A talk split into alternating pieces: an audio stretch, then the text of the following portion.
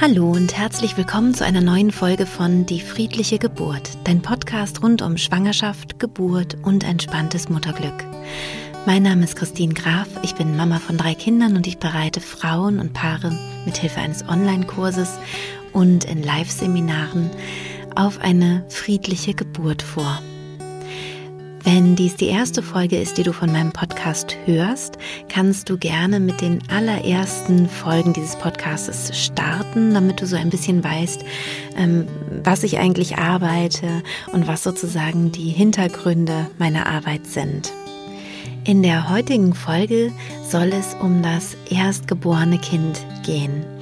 Also was sind die Besonderheiten, die ein erstgeborenes Kind vielleicht so erlebt oder wie es sich, ähm, ja, wie es sich so in der Familie auch verhält oder ähm, was sind die Herausforderungen für ein erstgeborenes Kind, wie ist aber auch für die Eltern die Situation, wenn zum Beispiel ein zweites Kind dazukommt, wie können sie das Erstgeborene gut mitnehmen in die neue Situation, was kann man dafür tun, dass es dem Erstgeborenen dann auch möglichst gut geht, wenn vielleicht auch ein zweites Kind kommt. Ich wünsche dir viel Freude mit dieser Folge.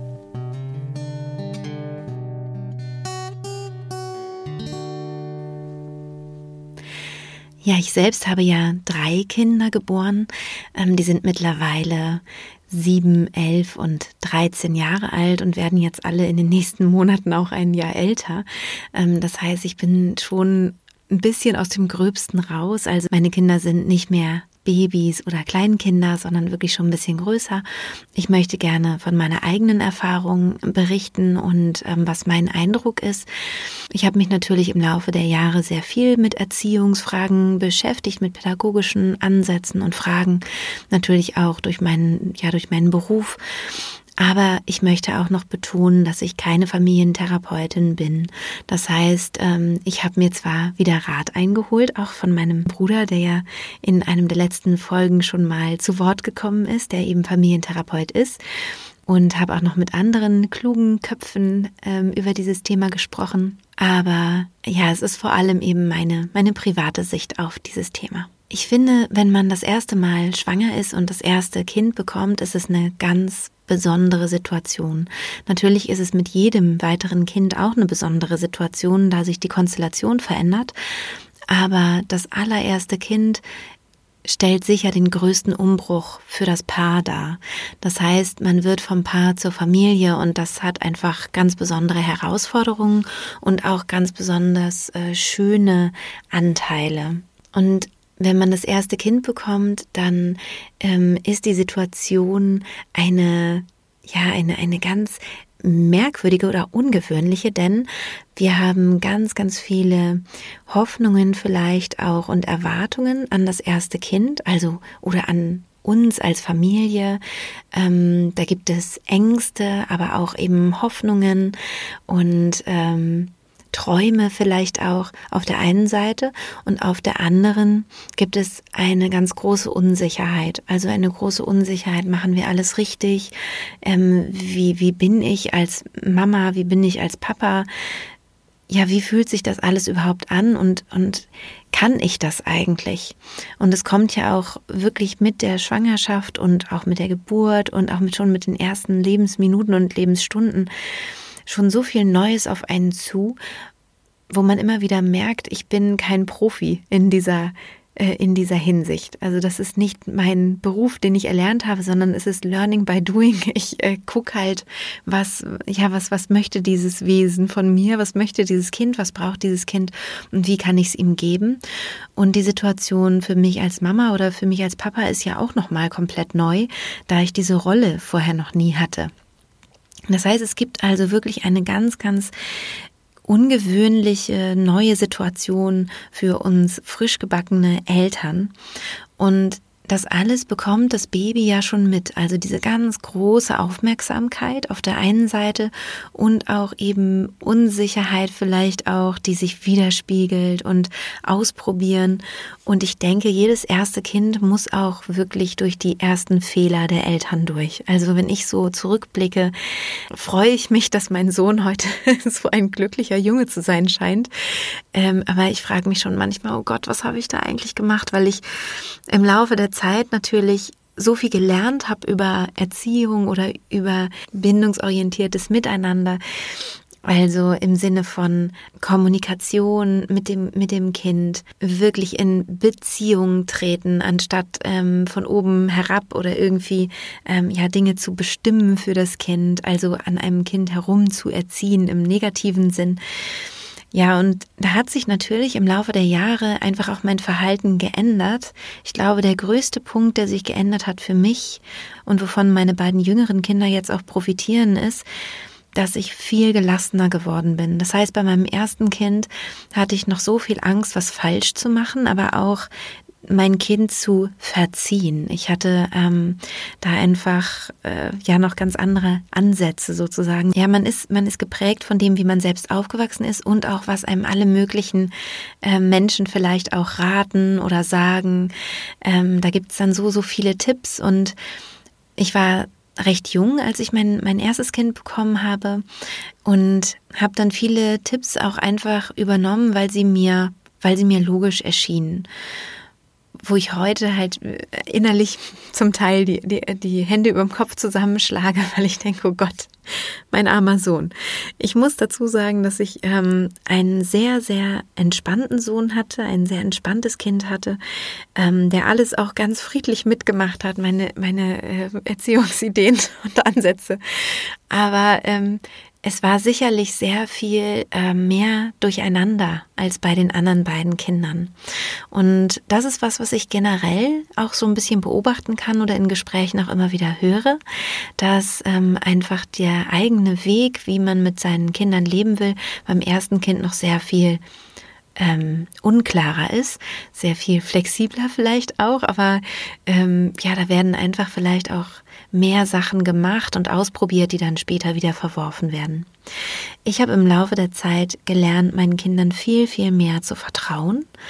Ähm, ich habe gemerkt, ganz viel wächst sich einfach raus und ich muss mich gar nicht so stressen. Ich hatte zum Beispiel bei meinem kleinen Sohn, also auch meinem Großen, aber also meinem Erstgeborenen, aber als er noch sehr klein war, irgendwann so das Gefühl, oh Gott, ich glaube, das war so als er einfach in der, in der typischen Phase war, wo er, wo er eben auch versucht hat, ähm, seinen Willen durchzusetzen und so weiter, was ich heute ja äh, begrüße, wenn Kinder das machen. Ich finde das ja richtig, dass sie das ausprobieren.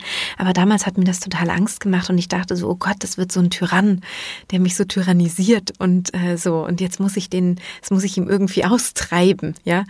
Und ja, das habe ich natürlich, ähm, oder was heißt natürlich, aber ich habe das bei meinem äh, zweiten und dritten Kind halt nicht mehr gemacht. Da habe ich dann gewusst, ah, okay, das ist jetzt seine Phase, in der er seine Autonomie übt und das ist gut so. Und ähm, ja, da, wo ich ihn das auch machen lassen kann, da, da ist das auch, ähm, da ist es auch okay, da, da lasse ich ihm auch den Raum. Und äh, wo ich merke, ja, jetzt müssen wir aber leider, ob wir nun wollen oder nicht, los oder wie auch immer, ähm, dann habe ich da eben auch dann eingegriffen oder, oder nachgeholfen. Aber ähm, eben liebevoll und ohne diese Angst, mein Kind könnte zu einem Tyrannen werden oder, oder so. Ja, und was mir aufgefallen ist, ist dann, als mein zweiter Sohn geboren wurde, da war mein Großer zwei Jahre alt, dass ähm, mit der Geburt des zweiten Kindes meine ganze Aufmerksamkeit als Mutter in dieses zweite Kind geflossen ist. Und wenn ich jetzt einen Tipp geben sollte, würde ich sagen, wenn es irgendwie geht und du bekommst ein zweites Kind, wäre es toll, wenn du schaust, dass ähm, vielleicht der Papa oder die zweite Mama, je nachdem, ähm, sich mehr um das erstgeborene Kind kümmert. Und zwar schon in der Schwangerschaft möglichst. Bei uns war es so, dass wir beide freiberuflich gearbeitet haben. Das heißt, der Papa war auch ganz viel zu Hause und ähm, und das war richtig gut, weil er dadurch einfach eine sehr, sehr starke Bindung sowieso zum erstgeborenen Sohn hatte. Und als dann der zweite kam, war das für ihn nicht so ein Runterfallen sozusagen. Die Mama hatte vorher vollkommene Aufmerksamkeit auf das, auf, auf mich als Erstgeborene und jetzt plötzlich ist die, diese Aufmerksamkeit weg. Sondern ähm, die Beziehung zwischen, zwischen Papa und Sohn war sehr, sehr stark und sehr gefestigt. Und dann kam eben das zweite Kind dazu. Und das ging natürlich dadurch sehr, sehr viel leichter. Also wenn sowas irgendwie möglich ist, dann wäre das, glaube ich, mein Tipp Nummer eins, ähm, dass ihr als Paar es irgendwie schafft, dass einfach der, der Papa ein bisschen mehr zu Hause ist, auch schon im, am Ende der Schwangerschaft sich sehr mit dem erstgeborenen Kind befasst und einfach diese Beziehung, also je stärker diese Beziehung ist, desto leichter fällt es, glaube ich, dann dem Zweitgeborenen. Das ist aber nicht, äh, dem Erstgeborenen, Entschuldigung. Ähm, das ist aber nicht in allen Fällen möglich und das weiß ich auch, wenn zum Beispiel der, der Vater halt das Geld verdient und vielleicht auch viel unterwegs ist, dann ist es vielleicht auch schwierig, das hinzukriegen. Auch hier ist, glaube ich, nochmal wichtig zu betonen, es geht in einer Eltern-Kind-Beziehung nicht so sehr um Quantität, sondern mehr um Qualität. Das heißt also, wenn man wenig Zeit für das Kind zur Verfügung hat, dann genießt das Kind auch eine intensive Stunde des gemeinsamen Spiels oder ähm, des gemeinsamen Austauschs. Dadurch kann sich auch eine sehr starke Beziehung und eine starke Bindung entwickeln. Ansonsten ist mir aufgefallen, dass es am angenehmsten, glaube ich, ist oder am leichtesten für die Kinder mitzugehen, wenn ein neues Geschwisterchen geboren wird, ähm, wenn wir das größere Kind ein bisschen mit einbeziehen, also auch schon in der Schwangerschaft gemeinsam gucken, wenn sich das Kind bewegt, dass das Geschwisterkind mal die Hand auf den Bauch hält, dass man vielleicht auch gemeinsam badet. Und das ist natürlich eine Frage des Alters auch ein bisschen, aber wenn man jetzt noch kleinere, ähm, kleinere große Geschwister hat, dass eben wirklich das Kind auch mitbekommt, wie das kleinere Geschwisterkind heranwächst im Bauch und wie es dann eben auch ähm, ist, wenn es aus dem Bauch heraus ist, also wie es ist mit der Pflege. Vielleicht kann ein zweijähriges Kind auch schon mal eine Windel bringen oder ähm, kann schon mal zusammen mit der Mama oder mit dem Papa ein gute Nachtlied singen oder kann es vielleicht auch schon mal halten. Also dass man so das Gefühl hat, wir bekommen ein Kind in dieser Familie.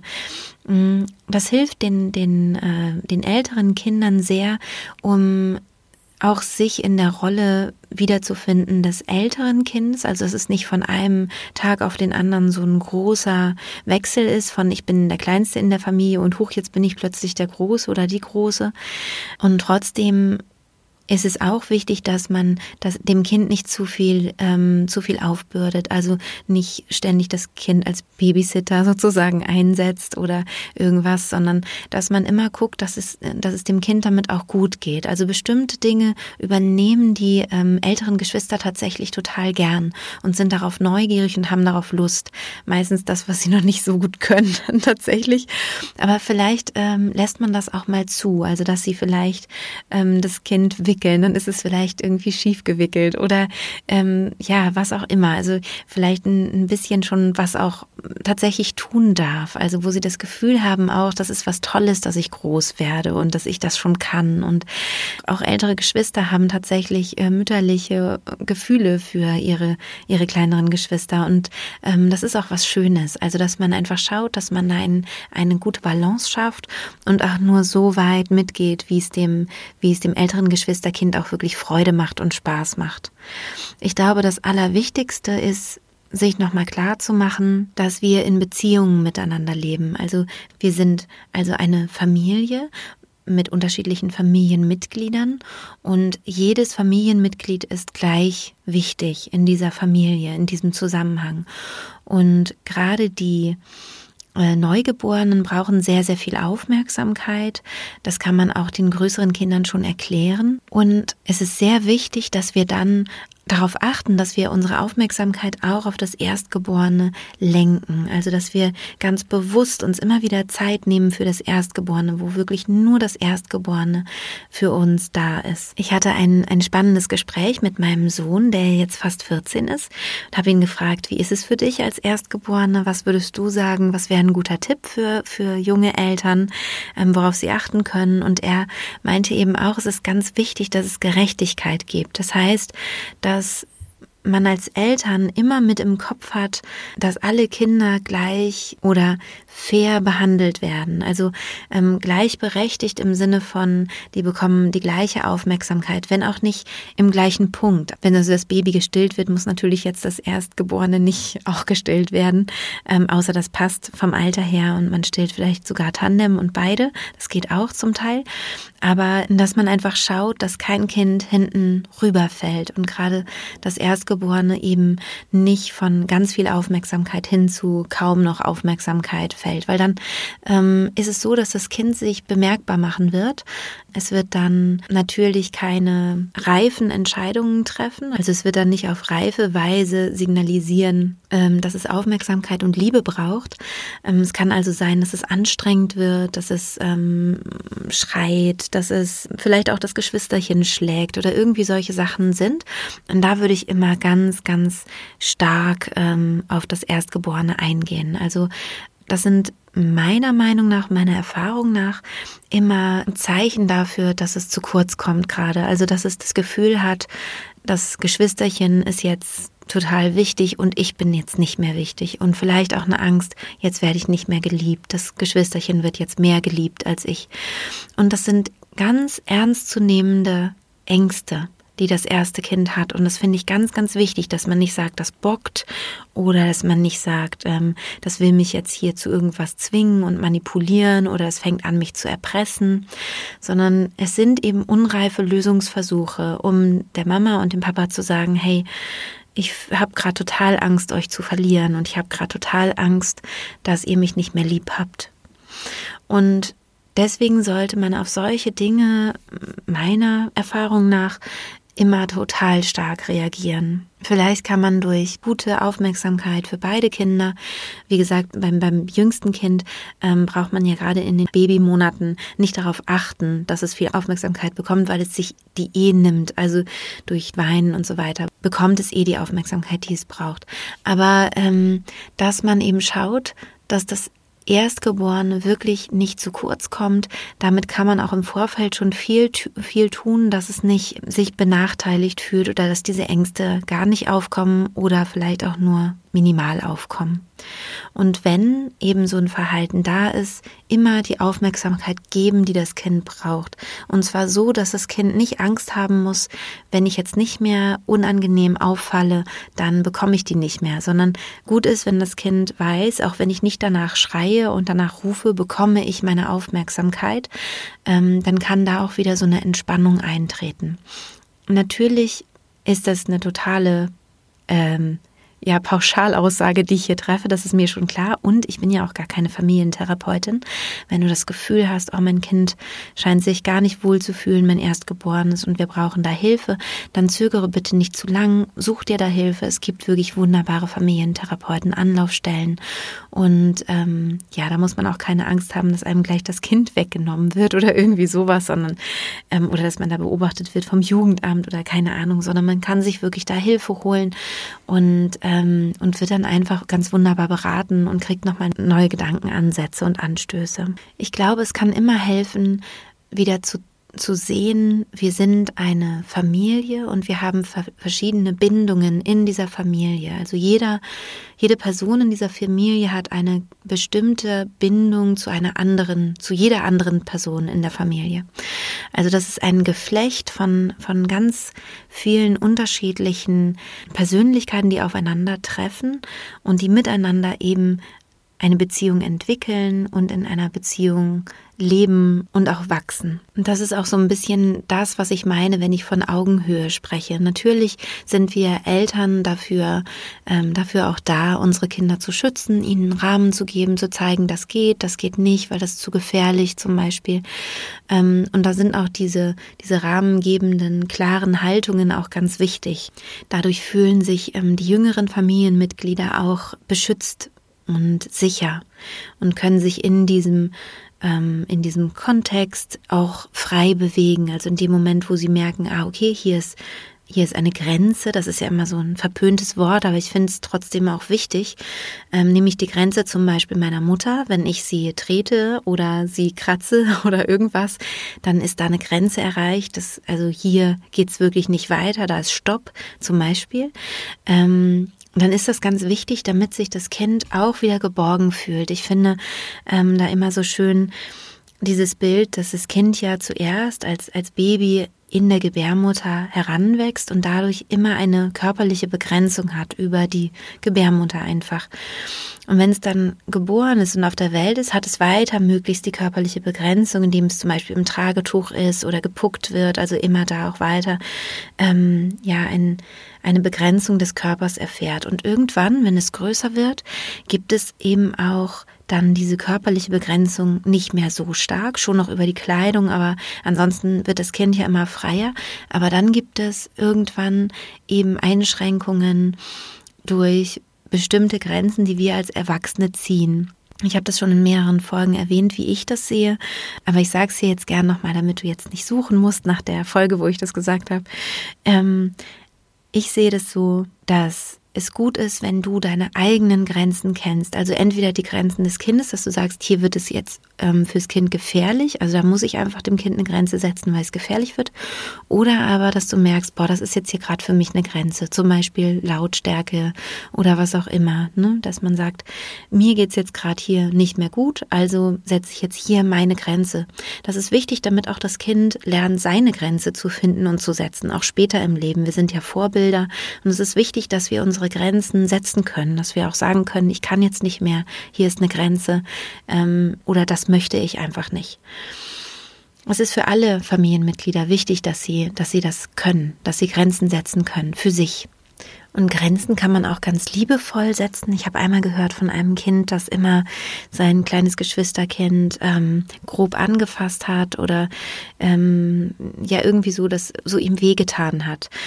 Und es gab auch die Problematik, dass ähm, man dem, dem Neugeborenen, dem Kleinen, ähm, gar keine Aufmerksamkeit schenken konnte, weil dann sofort das Große gekommen ist und irgendwie äh, was weggenommen hat oder irgendwie so, um eben auch Aufmerksamkeit zu bekommen. Hier ist eben auch wieder das, man kann liebevoll eine Grenze setzen, sagen, das möchte ich nicht, ähm, ich komme aber gleich zu dir und dann haben wir beide Zeit füreinander. Also auch zu sehen, warum verhält sich das erste Kind vielleicht schwierig, ähm, vielleicht braucht es wirklich mehr Zeit von mir, mehr Aufmerksamkeit von mir.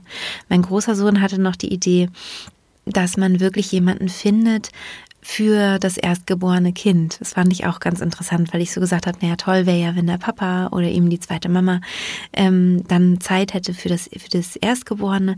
Er meinte so, ja, oder halt ein Nachbarskind oder so. Also ähm, ein Babysitter tatsächlich oder ein, ein Patentante, Patenonkel, äh, die Großeltern oder eben Nachbarskind, ähm, wo man sagt, ja, da hat jemand wirklich Zeit dann für das, für das Erstgeborene.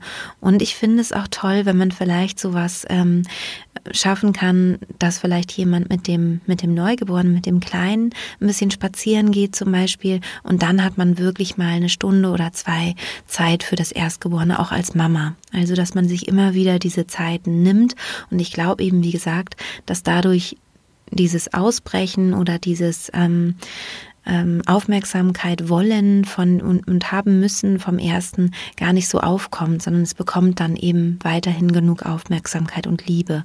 Ich glaube, die Liebe steht immer so über allem. Also wenn die Kinder das Gefühl haben, also jedes Kind das Gefühl hat, geliebt zu sein, so richtig zu sein, wie es ist, dann äh, können da viele Konflikte auch vermieden werden. Wie gesagt, das soll jetzt aber auch nicht pauschal für alle gelten. Ich weiß, dass es manchmal einfach auch schwierige Konstellationen gibt in der Familie oder vielleicht auch die Eltern viel streiten und dann auch vielleicht ähm, das Kind auch unausgeglichener ist. Sowas kann auch sein. Oder dass das Kind einfach ähm, ja vielleicht auch gefühlsstark ist zum Beispiel und dadurch sich anders verhält als andere Kinder und, und eine ganz andere Form der Aufmerksamkeit vielleicht auch benötigt. Falls du dann noch einen Buchtipp brauchst, äh, Nora Imlau hat da ein tolles Buch geschrieben. Das heißt starke Kinder. Ähm, das könnte da vielleicht auch nochmal ganz spannend sein. Ja, und dann würde ich gerne noch was dazu sagen. Was ist eigentlich mit dem Alters- Unterschied zwischen dem ersten und dem zweiten Kind? Was ist mit dem Altersabstand? Was ist da eigentlich zu empfehlen? Was ist, wo gibt es vielleicht welche Schwierigkeiten? Ich möchte mich an dieser Stelle nochmal ganz herzlich bedanken, weil ganz viele von euch ähm, mir bei Instagram geschrieben haben. Da hatte ich dieses äh, Podcast-Thema schon angekündigt und ähm, ihr habt eure Wünsche aufgeschrieben, was ihr gerne da ähm, besprochen haben möchtet. Und unter anderem kam eben immer wieder, ja, wie ist denn das mit dem Altersabstand? Also was ist, wenn der, wenn der Abstand ganz gering ist zum Beispiel? Worauf muss man da achten? Und beim geringen Altersabstand zwischen erstem und zweitem Kind gibt es ein, gibt es mehrere Vorteile. Ähm, der Vorteil ist zum Beispiel, dass du als äh, Mama oder Papa zwei Kinder hast, die vielleicht ähm, zum Beispiel noch gewickelt werden, die noch sehr viel Aufmerksamkeit brauchen. Du trägst dann vielleicht zum Beispiel beide. Du hast vielleicht auch einen Kinderwagen, wo zwei Kinder reinpassen. Also du bist quasi eigentlich noch total drin. Also du hast nicht so eine Pause gehabt, wo vielleicht ähm, jetzt ganz neue Herausforderungen sich schon gezeigt haben beim, beim ersten, sondern du bist sozusagen noch in dieser ähm, noch drin, die Erinnerung ist noch ganz frisch an die Zeit des Wochenbetts, des ersten Wochenbetts zum Beispiel. Also du kommst sozusagen aus dem Trott gar nicht richtig raus, sondern bleibst einfach drin und hast dann sozusagen zwei Kinder mehr oder weniger in einem Rutsch und die sind sich noch so ähnlich sozusagen vom Entwicklungsstand her. Ein riesiger Vorteil ist, dass relativ früh die Kinder ähm, sich gegenseitig als Spielkameraden haben.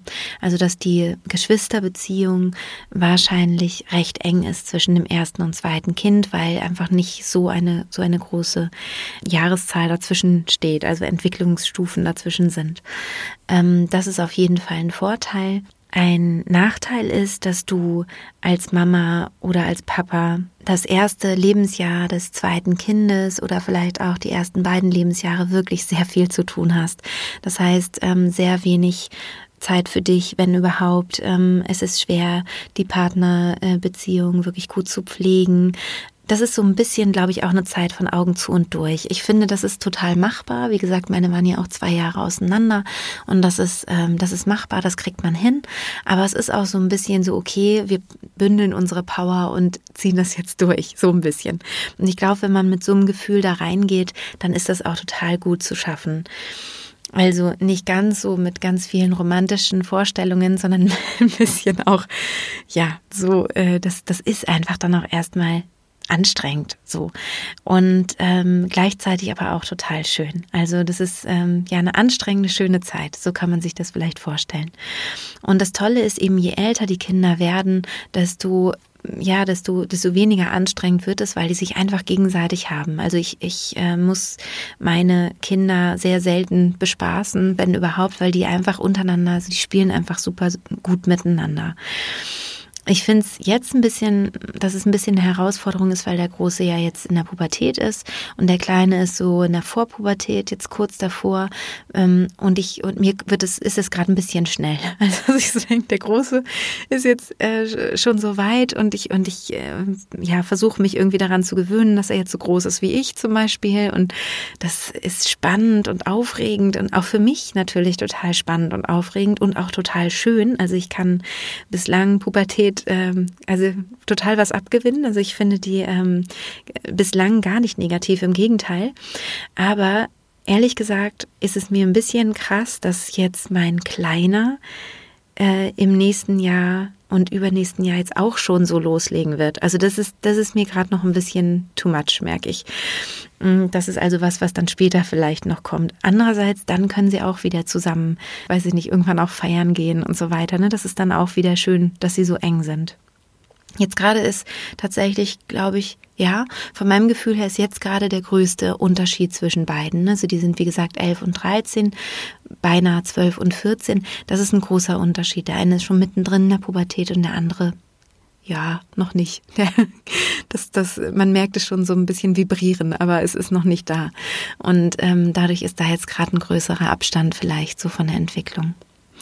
Genau, aber obwohl, ja, zwischen einem Zweijährigen und einem Neugeborenen ist es natürlich auch so, ne? Da ist auch so ein, so ein großer, da können die auch noch nicht miteinander spielen. Genau, aber dann dazwischen geht es echt ganz, ganz toll und später dann auch wieder, hoffe ich mal. Also das heißt, ähm, es gibt auf jeden Fall Vorteile, ähm, weil man es in einem Schwupps sozusagen erledigt hat, ein bisschen diese frühkindliche Zeit. Und auf der anderen Seite für die Kinder ist es sicherlich auch ein großer Vorteil. Nachteile, es ist anstrengender und ähm, ja, das ist eigentlich der einzige Nachteil, glaube ich. Ja, und dann vielleicht noch in der Pubertät dann hoch, jetzt ist alles so schnell. Und wenn man dann vielleicht auch noch weitergeht und die ziehen irgendwann aus, dann ist es so wie was? Oh Gott, jetzt sind beide schon weg, ja. Also das, das könnte vielleicht dann auch nochmal kommen. Jetzt möchte ich nochmal auf die Vor- und Nachteile eingehen, wenn der Abstand ein bisschen größer ist ähm, zwischen meinem zweiten Kind und meiner Tochter. Sind vier Jahre Abstand, was ich ähm, sehr, sehr angenehm fand. Also ich fand den Abstand für mich sehr angenehm.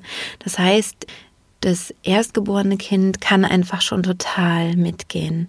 Wenn wir jetzt mal was, was Fiktives nehmen, das kam jetzt ähm, auch in einer Frage über Instagram, was ist, wenn mein erstgeborenes Kind eingeschult wird und es kommt ein neues Kind in die Familie. Und ich, ich finde halt toll, dass man das Erstgeborene dann total mitnehmen kann. Also es kann eine gemeinsame Freude geben auf diesen weiteren Menschen in der Familie.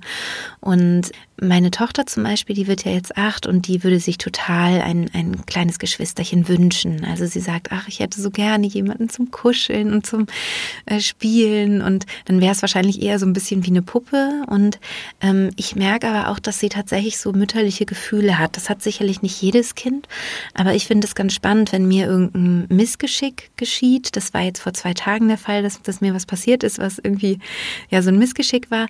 Und wo sie dann sagte, aber Mama, das ist doch, das kann doch jedem passieren. Das ist doch überhaupt nicht schlimm. Und ich war so, so gerührt davon, weil ich dachte, oh Gott, du bist so äh, allerliebst. Und ich habe so das Gefühl, diese mütterliche Seite ist, ist bei meiner Tochter ähm, sehr ausgeprägt. Das muss nicht bei jedem Kind so sein, aber ich glaube, viele mögen das, also mögen das, sich so ein bisschen zu kümmern, auch um, um ein kleines Geschwisterkind.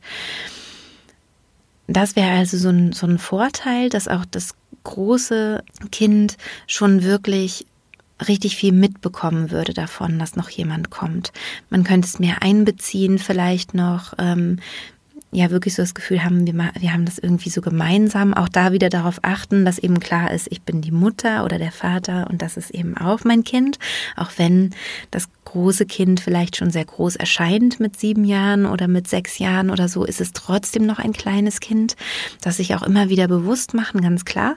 Aber auf der anderen Seite genießen die Kinder das auch wirklich in diese ältere Rolle zu schlüpfen oder schon ein bisschen zu üben. Ähm, wie ist es eigentlich, sich als Mama oder als Papa zu fühlen?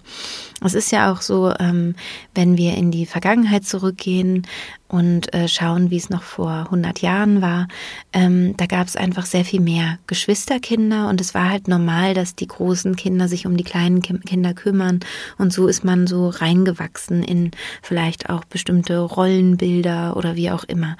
Muss man sich eben auch als Eltern überlegen, ob man das möchte oder inwiefern man das möchte, aber ich glaube, das ist schon so in uns auch angelegt ähm, und verankert, denke ich mal. Genau, und der weitere Vorteil ist natürlich, dass, ähm, dass du als Mutter weniger stark belastet bist. Also körperlich habe ich einen großen Unterschied gemerkt, dass ich einfach dazwischen ein paar Jahre hatte, wo ich einfach durchschlafen konnte. Und das hat mir sehr viel Kraft gegeben dann fürs Wochenbett, wo dann eben wieder wenig Schlaf war. Ähm, ich habe das alles sehr viel mehr genießen können beim dritten Kind, also mit dem größeren Abstand. Für mich persönlich war das angenehmer. Aber wie gesagt, also ich sehe den totalen Wert, den es hat für meine Kinder, für meine beiden ersten Kinder, dass sie so eng waren. Also deswegen kann ich gar nicht sagen, das und das würde ich empfehlen, weil ähm, ja, also wie gesagt, kann ich, kann ich so gar nicht sagen. Meine Kleine hat zum Beispiel jetzt in ihren Brüdern nicht so einen großen Spielkameraden. Ähm, das würde ich als Nachteil sehen. Die verstehen sich schon gut. Es wird natürlich auch gestritten wie verrückt. Also es ist ja auch normal bis zum gewissen Grad. Aber ähm, der Altersabstand und auch noch, glaube ich, hängt es bestimmt auch ein bisschen damit zusammen, dass sie eben auch äh, zwei Jungs sind und ein Mädchen und das Mädchen dann noch so ein großer Altersabstand zu den Jungs, dass die schon auch zusammen spielen, aber nicht so innig und so viel. Doch innig glaube ich schon, aber nicht, äh, nicht so viel. Von daher, also ich kann da keinen wirklichen Rat geben. Ich finde, beides hat seine vor- und seine Nachteile. Und da kannst du dann ganz in Ruhe überlegen, was für euch äh, da in Frage kommt. Ich glaube, wichtig ist nur, egal wie es jetzt entstanden ist in der Familie, wie die Familienplanung ist oder was vielleicht auch aus Versehen passiert ist. Äh, man kann mit allem gehen und man kann ähm, überall das Schöne für sich auch raussuchen und rausfinden, glaube ich. Und wichtig ist auch, dass man sich Hilfe holt, wenn man Hilfe braucht. Entweder dadurch, dass einen jemand unterstützt, also wenn man jetzt merkt, die Familie wächst. Ähm, eigentlich gehört ja ein Dorf zu einer Familie. Ähm, das ist gar nicht so so ein unkluger Gedanke. Also es ist tatsächlich hilfreich, wenn man vielleicht die Großeltern in der Stadt hat oder wenn man die nicht hat, dass man sich ein gutes Netzwerk schafft von Freunden und Gleichgesinnten. Kann man super auch schon in der Schwangerschaft machen, dass man da vielleicht neue Leute kennenlernt und das auch pflegt. Mm, gerade auch in einer Großstadt, dass man guckt, dass man nicht so vereinsamt mit, seinen, mit seinem Kind oder seinen Kindern, sondern dass man wirklich ein gutes Netzwerk schafft, wo man sich vielleicht auch gegenseitig unterstützt und hilft. Und dann denke ich, ist es egal, mit welcher Konstellation gut zu schaffen und vielleicht auch mit dem Gedanken, hey, das sind jetzt zwei Jahre, die wir vielleicht ein bisschen powern müssen, aber danach ist es auch super und wird es wieder ganz entspannt und ähm, ich habe dann wieder auch Zeit für mich und für meinen Schlaf zum Beispiel. Ja, das war's mit dieser Folge. Ich hoffe, sie hat dir Spaß gemacht. Du hast was für dich mitnehmen können. Und schreib mir doch gerne auch bei Instagram unter den heutigen Post, ja, wie es dir gefallen hat. Und vielleicht hast du auch noch Fragen oder noch Anmerkungen oder noch Ideen zu dem Thema. Ihr könnt euch gerne austauschen, wenn ihr wollt. Auch bei Facebook äh, werde ich wieder einen Post machen dazu. Und auch da könnt ihr sehr, sehr gerne euch unter dem Post austauschen zu dem Thema erstes. Ich selber ähm, habe im Moment ganz, ganz viele Projekte und ganz viel, ganz viele Ideen. Muss ein bisschen gucken, dass ich mit meiner, mit meinen Kräften haushalte und mich nicht überschlage. Und ich würde jetzt gern schon mal ein kleines Event ankündigen. Das findet in Berlin statt am 7. September von 10 bis 18 Uhr im Naturheilzentrum Pamina in Kreuzberg. Da gibt es nämlich ein Kennenlernen-Event von dem Netzwerk Wir für dich. Und das findest du unter www.wir-für-dich.com slash event. Und da kannst du dich gerne anmelden, gerne auch mit, ähm, ja, mit Freundinnen zusammenschließen und vorbeikommen. Da gibt es ganz viel rund um Schwangerschaft, Geburt und Mutterschaft. Es werden viele Vorträge stattfinden. Auch ich werde einen Vortrag halten. Ich weiß jetzt noch nicht die Uhrzeit, werde ich aber noch ähm, verkünden. Auf jeden Fall auch auf Instagram und Facebook, ähm, aber wahrscheinlich auch noch mal in einer Podcast-Folge sagen. Ja, und wir für dich ist ein Netzwerk. Wie gesagt, da haben sich Menschen zusammengeschlossen, die alle beratend tätig sind im Bereich Schwangerschaft, Geburt und äh, Mutterschaft. Also es gibt zum Beispiel eine Stoffwindelberaterin, es gibt ähm, Familienfotografen, es gibt eine Trageberaterin, das ist die Anne Maja, die wird auch da sein. Die habe ich hier im Podcast auch schon zweimal interviewt. Ja, und es gibt noch viele, viele andere tolle Menschen, die da eben mit dabei sind. Schau gerne mal auf der Homepage nach, wie für dich, wie gesagt. Und ähm, das Event ist dann am 7. September von 10 bis 18 Uhr in Kreuzberg. Und ich freue mich sehr, wenn wir uns da vielleicht auch begegnen und persönlich kennenlernen. Wenn du mehr über mich und meine Arbeit erfahren willst, dann schau auch gerne auf meiner Homepage vorbei www.geburt-in-hypnose.de und ich wünsche dir jetzt noch eine schöne Woche, einen schönen Tag, einen schönen Abend, je nachdem, wann du diesen Podcast hörst. Schreib mir gern, auch wenn du einen Wunsch für eine Podcast-Folge hast. Und ich schicke dir ganz liebe Grüße. Deine Christine.